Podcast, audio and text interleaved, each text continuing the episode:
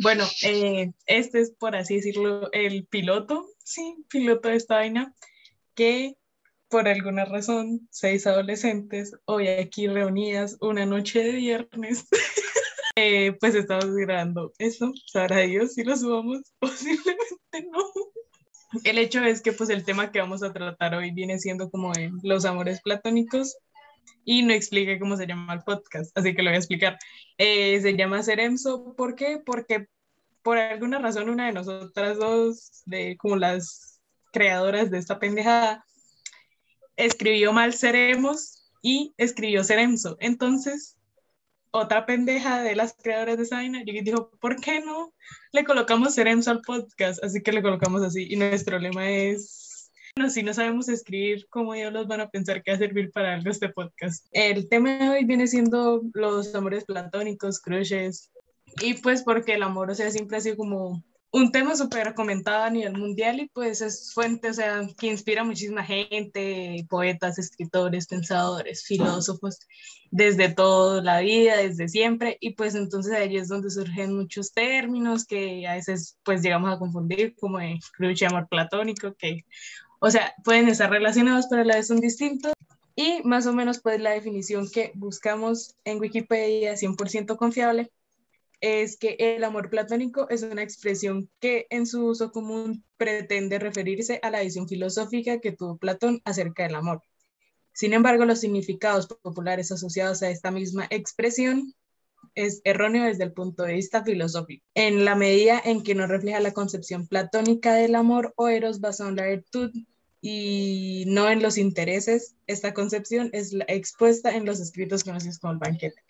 O sea que más o menos lo, que nos quiere decir es que Platón tenía como una idea súper distinta del amor y así, pero nosotros ya cogimos el término y lo adaptamos pues porque como toda la lengua se viene adaptando y lo cambiamos a algo así que más que todo un amor idealizado o de una idea de persona poco realista que sabemos que muy posiblemente nunca se haga realidad, pero por alguna razón surge ese amor.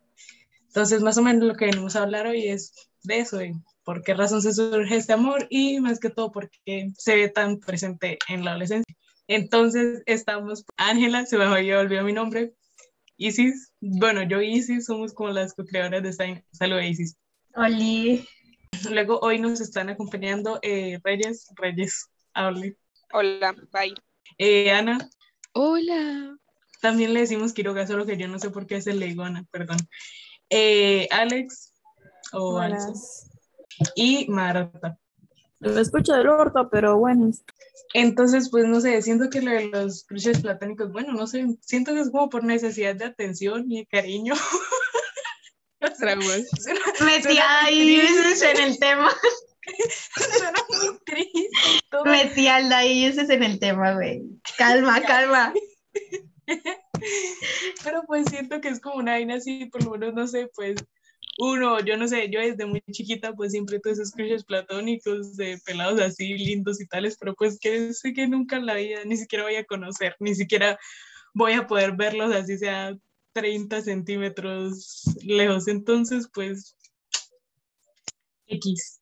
Pero, pero, ustedes de verdad desde pequeños dijeron como, ay, tengo ese crush platónico, o es como alguien inalcanzable, ah, pero mire este famoso y me gusta. Porque, por ejemplo, yo, yo comencé con esto desde hace como, no sé, tres años, póngale, como mínimo. Uy, no, yo sí toda la vida, como desde los seis años, póngale. Pues entonces yo no abarcaría adolescencia, pues. Pues no sé, yo, yo siempre he sido muy enamoradiza. Uy, perdón. He sido muy enamoradiza y soy re virgen. no sé. Ah, no sé, o sea, es que de por sí, por ejemplo, a mí nunca me no, no, me gustaba a nadie, por ejemplo, que usted dijera, no, me gusta este personaje de televisión, no me gusta este personaje de tal. Y pues eh, pues nunca lo sentí hasta que pues comencé con lo de las bandas de K-pop y toda esta mierda que abarca el mundo del Twitter, de todo esto. Entonces, o sea, no, no lo vi, o sea, no idealicé tanto una persona hasta tal punto de creerlo un plush. Cuenta enamorarse del francés de Betty la Fea. Sí, cuenta. Ok, pero el francés debe ser. cuenta. Uy, pero no me jodas que Mario Calderón es más lindo. No, no, ¿qué le pasa? o sea, la personalidad, del man, la personalidad del man era una porquería, el man era una porquería. Uy, pero el man era mero lindo. No, a mí me encantando el francés, pido perdón. Bueno, pero es que el francés sí tenía como punto de partida en donde se llega, ¿Para qué? Es que no sé, es que pues yo también siento que como estoy loca, pues no puedo estar con alguien tan estable, o sea, nena. ok, aquí también entra como, pues, no sé, también es como la idealización de la persona porque usted no tiene una concepción clara de cómo es la persona. Usted ve lo que el personaje muestra, pero más allá de eso. Bueno, pues no sé. Yo admitir, yo admitir que a veces tengo un gusto, digamos, muy profundo por aquellos personajes que por lo general son las segundas opciones. Y no sé a raíz de qué embrollo viene desde mí, porque jamás en mi vida me han rechazado, nunca. Pero jamás en mi vida Comparto eso con Quiroga. Comparto eso con Quiroga.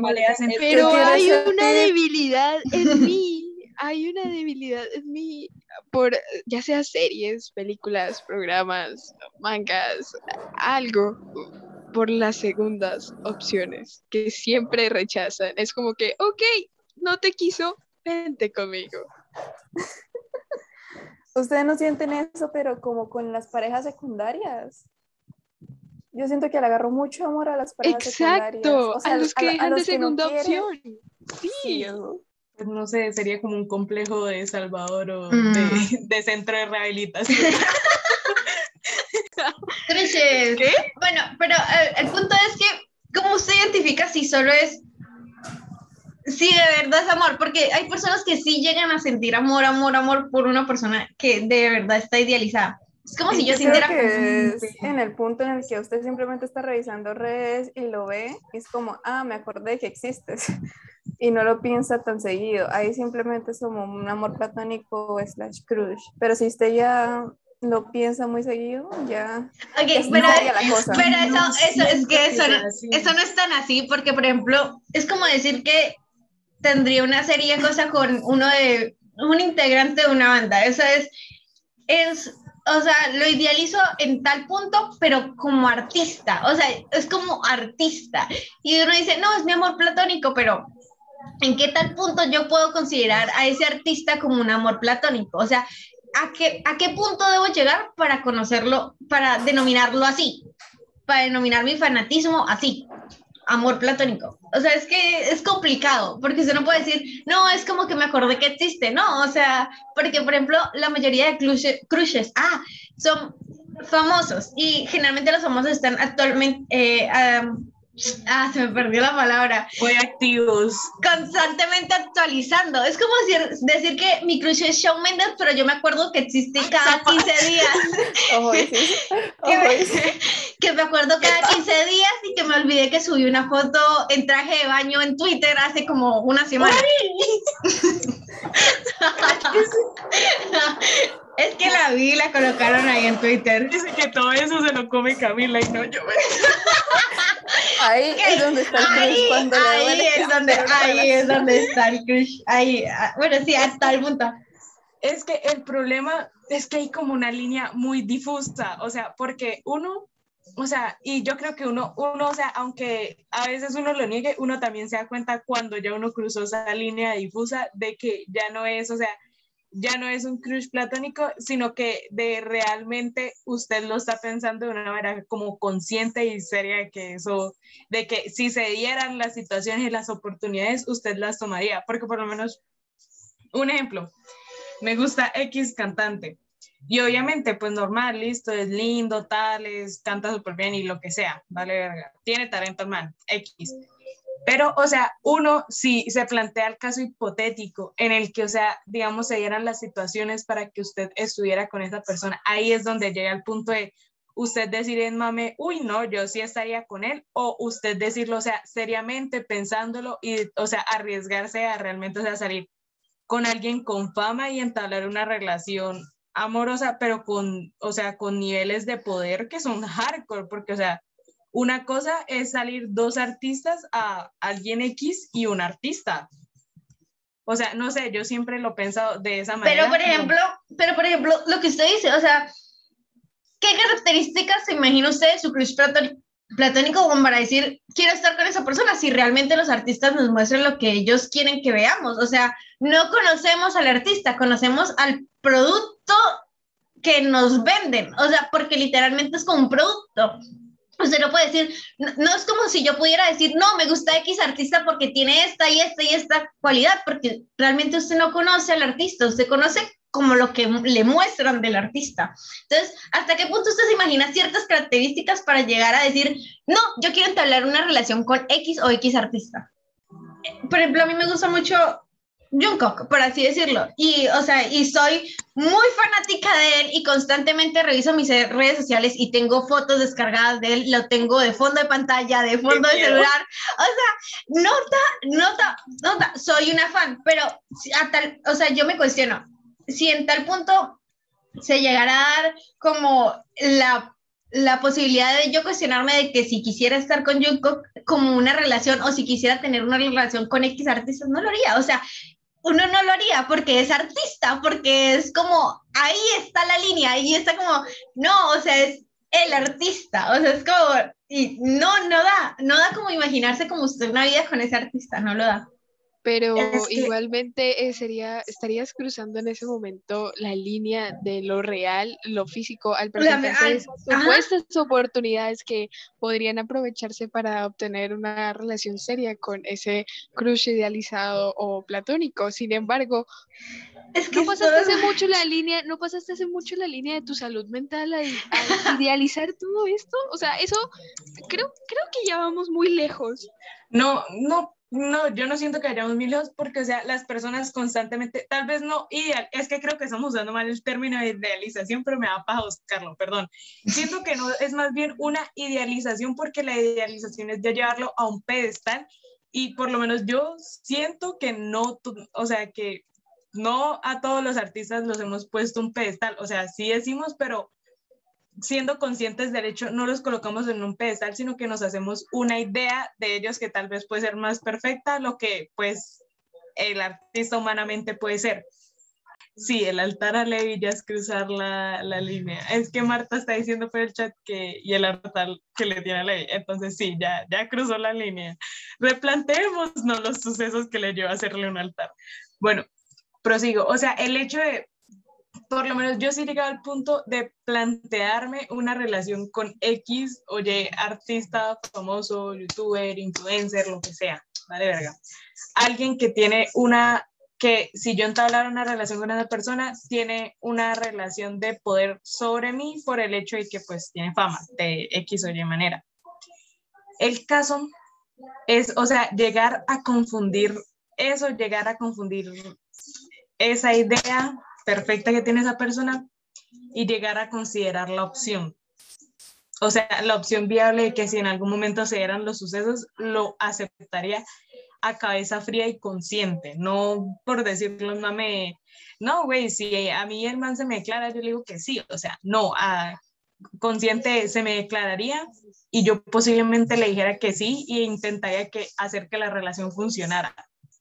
O sea, ¿en qué situación? O sea, ¿Qué es lo que lleva a que se cambie ese sí de recocha a un sí de, de hacer, de si sea la situación, fue puta la redundancia, de si sea la situación de, o sea, elegirlo y, y pensar también en el hipotético caso las opciones viables para eso mismo, o sea, ¿qué conlleva a que a que sean muchos, porque también he visto muchísimo, por lo menos en, bueno, en redes sociales, TikTok específicamente, que o sea, que en serio hay muchos adolescentes que sí cruzan esa línea de pensarlo seriamente, no, no por memes, sino real.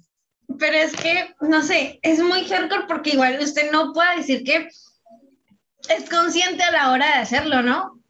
Mm, porque en qué, ok, pero ¿en qué cabeza cabe que un joven se vaya a imaginar que usted, que en algún momento de su vida va a haber una posibilidad de conocer a esa persona y esa persona de la nada, sin tener mínima conciencia de usted, le va a pedir una relación?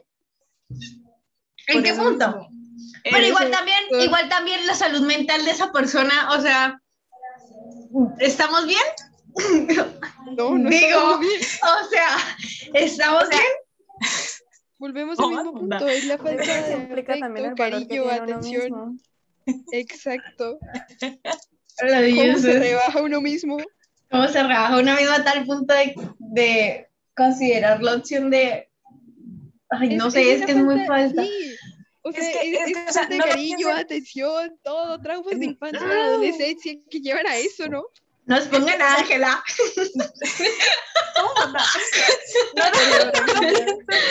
o sea, es que no lo piensen tampoco en el punto extremista de alguien con demasiada fama. O sea, vea, no, tampoco. Digamos, no sé, por X o Y razón, de alguna forma, un conocido mío conoce a ese famoso, pongámosle Luis Miguel. Bueno, el caso, digamos, por eso, un conocido mío conoce a ese famoso, ¿no? Pues famoso, uy, nea, tampoco tan famoso. Por eso mismo, o sea, sí en el, o sea, el nivel de fama que tiene, que no es un impacto grande, sin embargo, sí es un impacto en el hecho de que uno lo puede llamar tal vez sí alguien con cierta fama, pero no realmente un famoso. O sea, ¿en, qué punto? O sea, qué punto de seguidores usted considera a alguien famoso? No tanto, es que la fama de TikTok es muy superflua, miremoslo así. O sea, hoy en día hay gente que tiene millones en TikTok y que ni usted ni a ninguna de las que estamos aquí en esta dicha, ni los, ni nos sabemos los nombres, ni posiblemente nunca hayamos visto un video. Porque no estamos ni en el lado hetero, güey. Por el mismo hecho de que TikTok, o sea, tiene esa fama superflua que no es realmente medible porque es una red social en la que hay gente que sigue 10.000 personas cuando, o sea, en Instagram es muy imposible encontrar a alguien que sigue 10.000 personas y en TikTok usted los ve por montones. ¿Ve? Mirándolo desde una perspectiva objetiva, pues no, el güey, o sea, sí tiene famita, pero no así famoso, famoso no. Entonces, más o menos me pasó con una figura similar que sí tiene famisa, famita, pero famoso, famoso no. Entonces, ¿en qué punto eso se distorsiona? Porque, o sea, también usted ya había conocido a la persona, pero pues por algún punto de la vida se olvidó, luego lo conoció por fama en vez de por persona humana normal, lo idealizó y luego cayó en cuenta que usted conocía a esa persona. O sea, ¿en qué punto se, se traspasa entonces de haberlo conocido primero y luego de la idealización generar sentimientos y ver que sí puede existir de cierta manera una remota posibilidad? Estoy loca, marica. Sí, o sea, porque no sé, yo sí he tenido crushes con fama mediana, o sea, mediana, mediana, pero mediana, a tal punto... mil seguidores. Pero a tal punto de, creer, de generar sentimientos, no. Bueno, es otra cosa, que es aquí metiéndolas menos porque a veces dice, ay, soy de tal persona, pero ¿qué es ser Rebajarse la autoestima hasta el punto que... No, ay, son, son las siglas en inglés porque pues el español... Sí, sí, son las siglas Pero es que yo hace, hace qué días las vi que las estaban cancelando. Bueno, en esta cultura de, de nuevo mundo, ¿a qué no cancelan, no? Uh, el significado dice a stupid incompetent person, o sea, una persona estúpida incompetente, pero no es esa verga, es bueno, es como alguien que se llama mangonear de, esa persona. es, era su, era, Bueno, la cosa es que la traducción en inglés es tonto que, que, eh, que idolatra un coño mediocre. Eso es lo que significa. Por eso es que lo están cancelando, porque se supone que es un término misógino que está diciendo pues, que solamente es una persona que está idolatrando a una mujer cualquiera. Pero y entonces cuando uno está idolatrando man, Ah, es, pues que, es, que, el término solo se usa, este pues término se supone que solo se usa para una, para de hombres a mujeres. Sí, pero, pues pero entonces ahorita lo cambiaron para decir persona X que ponen un pedestal a persona X. Pues de todos modos, o sea, sí queda pues porque la parte de la mujer en inglés y la parte del hombre en inglés pues también inician por P las dos, ¿no?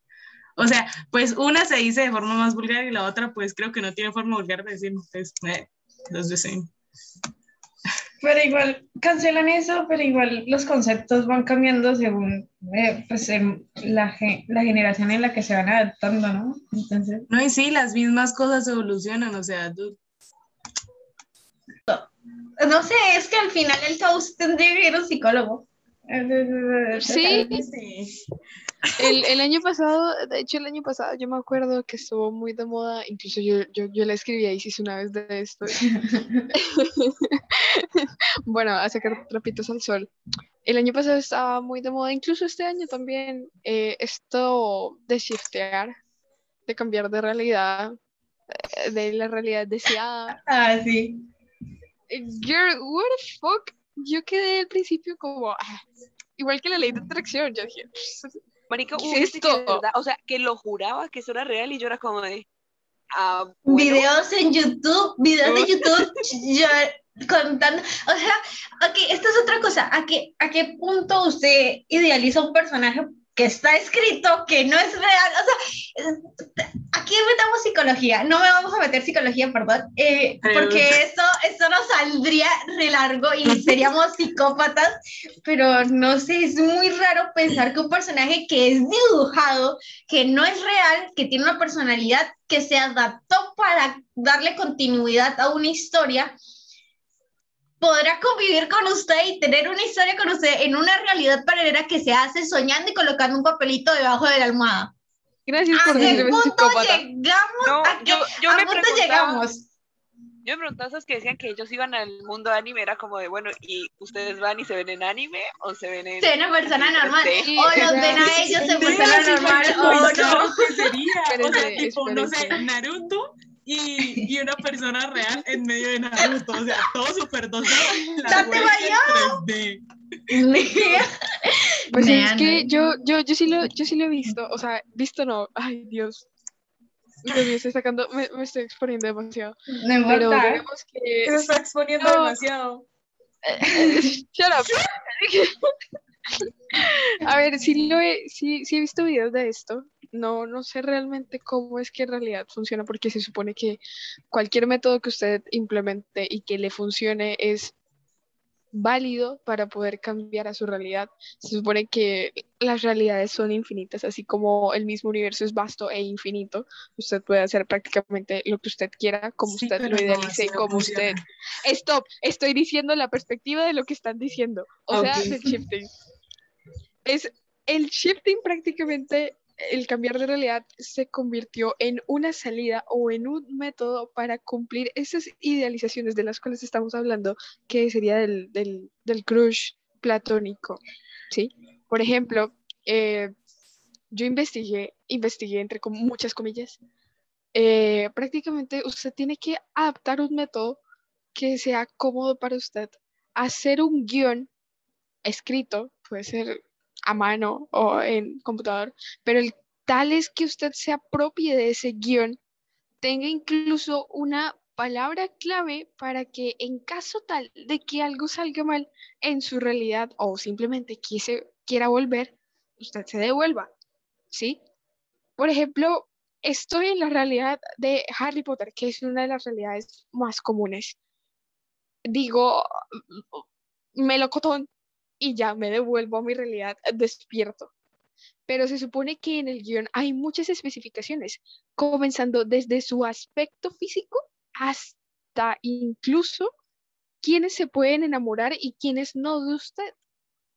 Ok, pero, pero... Sus habilidades incluso con, entre comillas, poderes y prácticamente un guion de vida. De eso se pero, trata. ok, a mí, a mí algo que sí me parece perturbante de esto del shifting es que, ok, esto también tiene que ver mucho con los crushes platónicos, porque está tan obsesionada que se va a cambiar de realidad, entre comillas, porque no sabemos si esto es real o no. Pero he visto personas que comparten los guiones para, o sea, que son, hacen plantillas de guiones y que usted los llena. Porque en ese tiempo, cuando que estaba hablando con Quiroga del tema, investigué mucho lo de las plantillas, pero en la plantilla literalmente le puede describir usted otra personalidad. Y la cosa es, otro usted, una otro usted distinta a usted. O sea, ¿en qué punto soy crush, tengo este crush tan idealizado de un personaje ficticio, de algo escrito? Para tener que yo crearme hasta otra personalidad, creer en esto y modificar o sea, mi subconsciente para creer que esto es real. Porque igual, no sé si sea real o no, pero no lo creo. O sea, no lo creo. Dudo que se pueda cambiar muchísimo de realidad tan así. O sea, no sé, tan así como hacer un guion, ponérselo, repetirlo y no, no es tan así. O sea, la cosa no es tan así. Y no sé, es, es raro porque igual usted no puede decir, no, porque he visto personas cambiar realidades muy estúpidas. O sea, es como, la cosa es como, güey, ¿por qué lo hacen? O sea, ¿a qué punto de idealización y de amor platónico tengo que llegar a denigrar mi propia personalidad y mi persona para creer que tengo una oportunidad con ese personaje o con esa persona ficticia. Es una autoestima, ¿no? Y en parte tenemos que hablar de las consecuencias que traería. Por ejemplo, de mi parte yo no puedo decir de afirmativamente con certeza, seguridad total de que sí, esto es cierto o no, esto no es cierto, de una forma bastante tajante.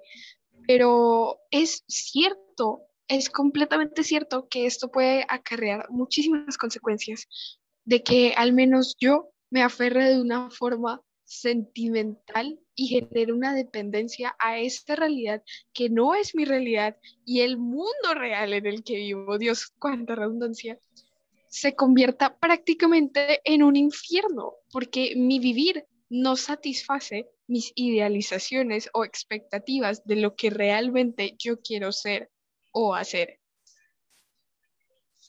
Es que, o sea, sí, también. Y no solo, o sea, siento que las personas que han como eso del shifting, o sea, pues más que todo vimos que el boom que hubo fue por pandemia y siento que fue el mismo hecho de que todos nos deterioramos en pandemia, o sea, no, nadie, nadie puede decir que estuvo completamente bien, no, todos nos deterioramos.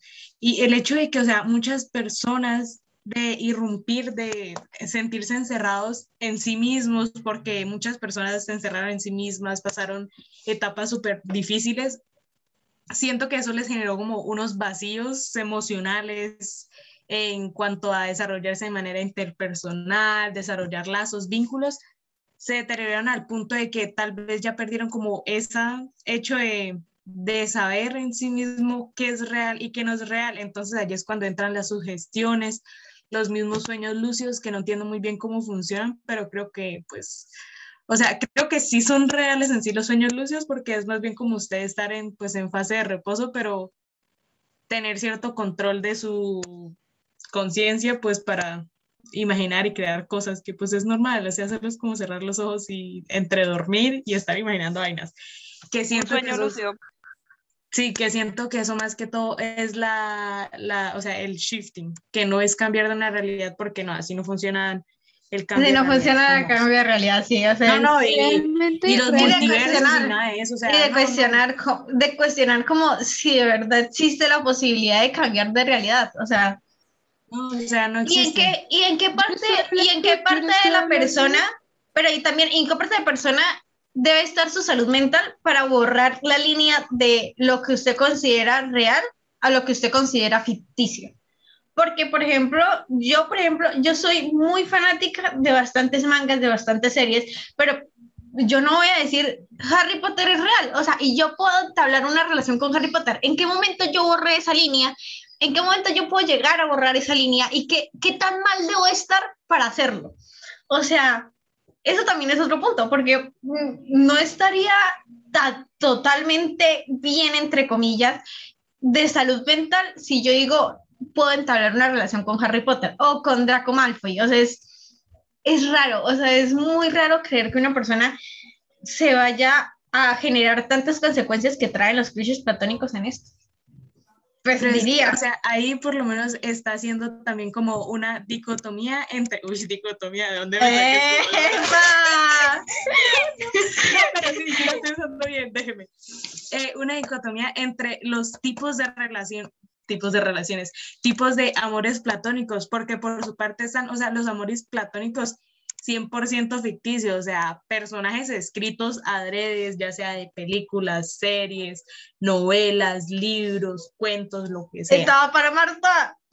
Eso, y luego está los crushes platónicos, que son personas, tal vez ya sea personas que usted convirtió en una idea o en una idealización de esa persona, pero en en forma y en materia son personas, como lo son, no sé, cantantes, influencers, lo que sea, toda esa hueá que llevamos, hablando. Entonces ahí llega el punto de que de que no están, no le aviente la madre dices por el chat, eh, de que están, o sea, de que es tan distinto observar el hecho de un crush platónico relativamente real y un crush platónico que es enteramente ficticio y cómo las personas, o sea, pueden conseguir uno y el otro uno y el otro de maneras distintas y observarlos de manera distintas, porque por lo menos yo que he desarrollado el crush platónico con los relativamente reales, o sea, sí entiendo por qué se genera eso. Y bueno, no, no entiendo muy bien, pero pues más o menos me hago la idea. Pero por lo menos los ficticios, o sea, es enteramente que en mi cabeza maquina el hecho de que es enteramente ficticio y de que no puede desarrollar un apego. Pero también, o sea, se ven los casos de personas que los relativamente reales no, no les hayan el gusto o la manera de, porque hay personas que les gustan los relativamente reales, que son idealizables, pero si les gustan esas personas que, bueno, personas, no son personas, son objetos, actores, personajes. personajes, sí. Esos personajes que son en sí mismo pueden ser perfectos, o sea, pueden ser perfectamente una Mary Sue, puede ser que no sea una Mary Sue, pero aún así que se pueden idealizar al punto de que no tengan imperfecciones y no estaría del todo incorrecto o mal moralmente porque al final causa un personaje. En cambio, cuando uno idealiza a una persona, uno a pesar de todo es consciente de ese hecho de que se idealizó y de que se está perdiendo cierta parte de la moral porque lo está deshumanizando. En cambio, usted no puede deshumanizar algo que no es relativamente humano. Entonces, ahí es donde se concibe por qué algunos se aceptan una de las dos maneras de amor platónico, pero otra, pero la otra manera contraria no la ven acertado, la ven mal moralmente, psicológicamente, lo que sea, o porque ambas sí se pueden ver de manera errónea o porque ambas sí se pueden ver de manera correcta. O sea, ¿en qué punto y cómo se daría ese hecho. Platón viendo cómo denigraron todo el concepto de amor platónico que creo. Mire, Platón debe estar revolcándose en su en esos momentos. ¿Cuántas veces se ha revolcado Platón ya? Marica, sí. Pero no tanto punto como se ha, se ha revolcado Freud con la psicología. No, no tal punto. No, no, ese man estaba perturbado. Freud estaba perturbado sexualmente. A mí eso Freud, me Freud, es, Freud es que cada vez que él tiene la razón, un psicólogo llora. Sí, sí, sí, sí, sí. Bueno, nos volvimos a desviar del tema. Ay, no. Eh, bueno, TikTok también nos dejó traumas. Bueno, llegó alguien y quisiera que se presentara, por favor. Diga hola y su nombre. Ay, Charo, no haga silencio, es que esta vaina usted no la va a editar, salude. Ajá, listo. Es que no sé qué hablan, así que estoy como... Ah. Ok, estamos hablando sobre crushes platónicos. Amores platónicos. Ok, yo creo que en este punto de la reunión de, de Zoom hemos llegado hasta el punto de cuestionarnos nuestra propia salud mental, a que acá Marta y, y el resto, porque sí es necesario. Sí es necesario cuestionársela porque a qué punto usted se imagina una relación con alguien que nada. De todo lo que hemos hablado, de todo, de todo lo que hemos hablado, sinceramente debo decir que es un descaro decir que estamos bien. Yo creo que el punto final, como el punto común de todo esto es cuestiones su salud mental, cuestiones su propia denigración como persona y cuestione ¿qué medidas puede tomar para esto? Porque... Hay medidas. Hay medidas y hay medidas. Eh, querida, nadie estudia seis años de psicología para nada. Yo considero que en parte la idealización, la idealización o, o, la vista, entre muchas comillas, perfecta de, de alguien está bien en el sentido de que sabemos a qué nos dirigimos. Por ejemplo, yo no voy a querer a una persona que se la pasa jugando en el billar y derrochando dinero. Eh, no voy a querer a una persona con problemas de actitud y tal vez ira sino que voy a querer a una persona que quizás tenga sus falencias, y eso es lo que hay que admitir, que todas las personas tienen falencias, pero que en algún momento no me va a llegar a faltar el respeto de una forma en la que yo pueda salir muy lastimada o lastimada en general, no hace falta decir muy. Es correcto idealizar a alguien en el sentido de saber su posición, no bajando su autoestima, sino manteniéndola estable en un concepto o en un margen sano. No sé si Pero bueno, ya todos nos pasamos de eso, por eso es que estamos aquí reunidos, porque necesitamos terapia. Gracias. Pero venga, ¿ustedes no sienten que en algún punto romantizaron mucho la terapia? Ah, ¿Cómo así? ¿Cómo? O sea, ¿cómo no romantizo una terapia? Por favor, ilumínenme.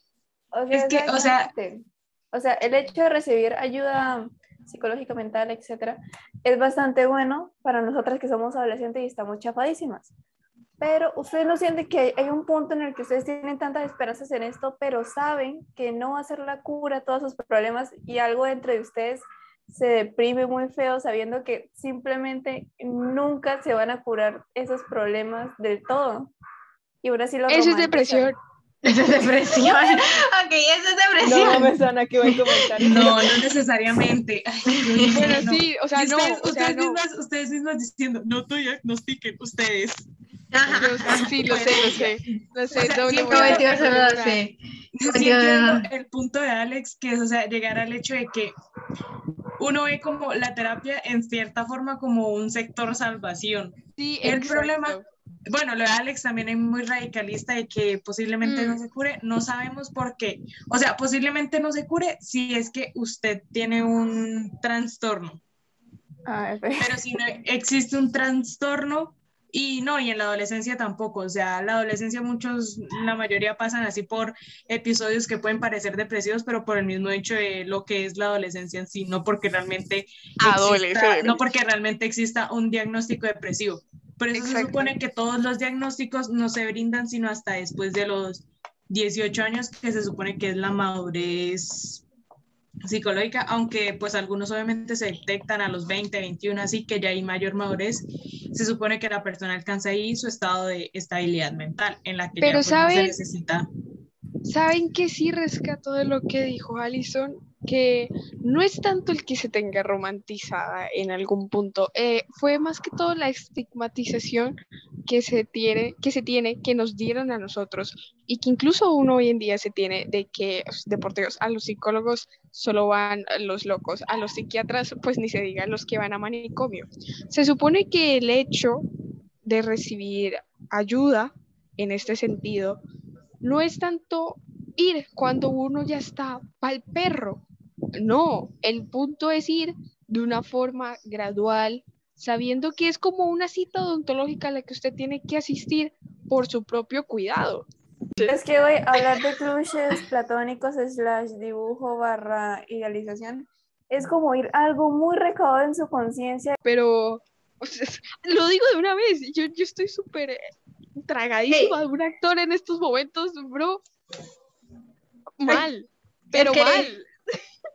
Pero, Pero- mal, ¿en qué punto? Porque ya vimos los distintos casos de en qué punto mal. Ah, Pues sí, ya mal en el punto de querer hasta shiftear. No, Mal, el shifting no funciona. Y para la gente que cree en el shifting, perdón, pero no saber que no funciona, solo son sueños lúcidos, ya está, solo su cabecita Sí, es su subconsciente que creando son- escenarios. que son una serie de dopamina para usted que tal vez le ayuden a llenar sus Exacto. vacíos emocionales. En fin, la fantasía es dopamina. Sí, sí, Sí. Pero de definitivamente. todos modos, la vida es Sí, una o sea, es- performance. Es, es el punto de, de entrar a Spotify, es el punto de llegar a Spotify, de llegar a Spotify y pensar, ok, ¿qué canción voy a poner para crear un escenario imaginario en el En que donde pueda ser puede feliz? estar con esa persona así. ellos consideran los sueños lúcidos muy diferentes al cambio de realidades, porque ellos plantean precisamente esto, que el cambio de realidades pasa pues, precisamente porque el universo vasto e infinito te da la solución. Bueno, eh, también es muy diferente a lo de esto de la ley de atracción. Son cosas diferentes y son cosas que que también no sé hasta qué punto sean sanas, porque... Pues viéndolo de esa manera, o sea, con psicotrópicos, pues sí es muy distinto un, o sea, el cambio de realidad. O sea, si el cambio de realidad contiene psicotrópicos, pues teóricamente pues sí hacer cero viaje. pues sí, pero, pero no. Pero no. Eh, yo, yo les voy a ser sincera, yo una vez lo intenté y bueno, Isis, Isis, Isis, yo, yo le conté a Isis el proceso. Sin embargo, eso no funcionó y no tuve un sueño lúcido, tuve un sueño raro, pero no fue lúcido. Pero sí es, es, es heavy el hecho de, de lo que estábamos mencionando hace un rato, de cambiarse usted mismo a un guion en el cual usted mismo también se está idealizando como otra persona totalmente diferente y cambiando muchos aspectos aspectos de su persona. El caso es que, o sea, el punto de que, de que en sí mismo se pueda divagar de tantas formas y que en tantas formas la conclusión sea la misma y que las personas están, o sea, son súper infelices o inconformes con su propia realidad, que no se sienten los, que no aspiran a su propio valor, que se denigran, que no se observan a sí mismos como personas, que llegan a idealizaciones nefastas, que en sí mismo se deteriora la persona y el ser. O sea, es como en qué punto, y lo peor es que es algo muy, o sea, que aunque parezca difuso, es muy homogéneo en nuestra generación. O sea, en qué punto una generación llegó a caer así porque por lo menos, o sea, puta, ya me metí a las generaciones. Bueno, solo voy a dar este ejemplo, repito. Por lo menos, o sea, lo que venía haciendo, cada generación siempre son marcadas como por traumas. Y, o sea, bueno, pues están los niños de la posguerra, los millennials, que era pues el constante miedo a no superar a los padres, así. Pero, o sea, ¿en qué punto llegó que las generaciones anteriores socavaran con tanto como para que llegara esta generación a que su mayor problema fuera en sí mismo su estabilidad a tan cortada, porque es que nuestra generación de todos modos, o sea, los más grandes de nuestra generación, que se podría decir que son los seniors de por ahí el 93 al 97, creo, que pues son seniors que, o sea, están en un intermedio raro entre Gen Z y Millennial, una cosa así, pero pues son los como los más grandes, aún así, o sea, no, no llegan a los 30 años y aún así se ve muy creciente esa decadencia, o sea, se ve muy creciente una decadencia. Pero también he visto muchas posiciones que hablan de que, de por Dios, o sea, ¿cómo vas a idealizar el hecho de que una persona no te grite, no tenga problemas de ira o no, no, no permanezca eh, al menos con un vicio?